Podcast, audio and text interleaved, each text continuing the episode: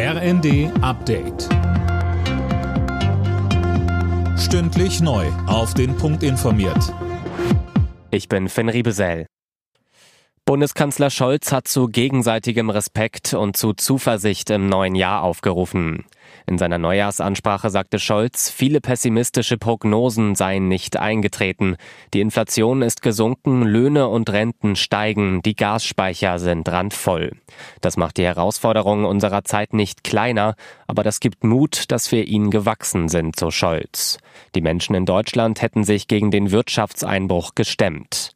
Mit Blick auf die zahlreichen Krisen sagte Scholz, unsere Welt ist unruhiger und rauer geworden, aber wir in Deutschland kommen dadurch. Die Lage in den Hochwassergebieten in Nord- und Ostdeutschland bleibt angespannt. Das Technische Hilfswerk stellt sich bereits darauf ein, dass der Einsatz länger dauert, Anna Löwer. Ja, THW-Präsidentin Lackner sagte, der Einsatz werde mit Sicherheit über den Jahreswechsel hinaus fortgeführt. Was sie vor allem besorgt, ist der Zustand der Deiche. Die seien massiv aufgeweicht. Deshalb ist es auch ein Schwerpunkt des Einsatzes, die Deiche zu verstärken. Dazu fliegen Hubschrauber von Bundespolizei und Marine mit Sand befüllte Big Packs an die betroffenen Stellen. Für die nächsten Tage sind weitere Regenfälle angekündigt. Die könnten die Pegel in den Hochwasserregionen erneut ansteigen lassen.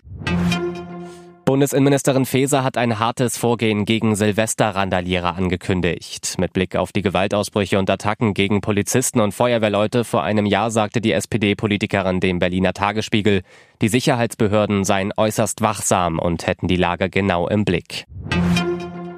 Auf der Erde leben inzwischen mehr als 8 Milliarden Menschen. Im vergangenen Jahr ist die Weltbevölkerung um rund 66 Millionen angestiegen, wie die Deutsche Stiftung Weltbevölkerung mitgeteilt hat. Der Anstieg verlangsamt sich seit Jahrzehnten, außer auf dem afrikanischen Kontinent. Alle Nachrichten auf rnd.de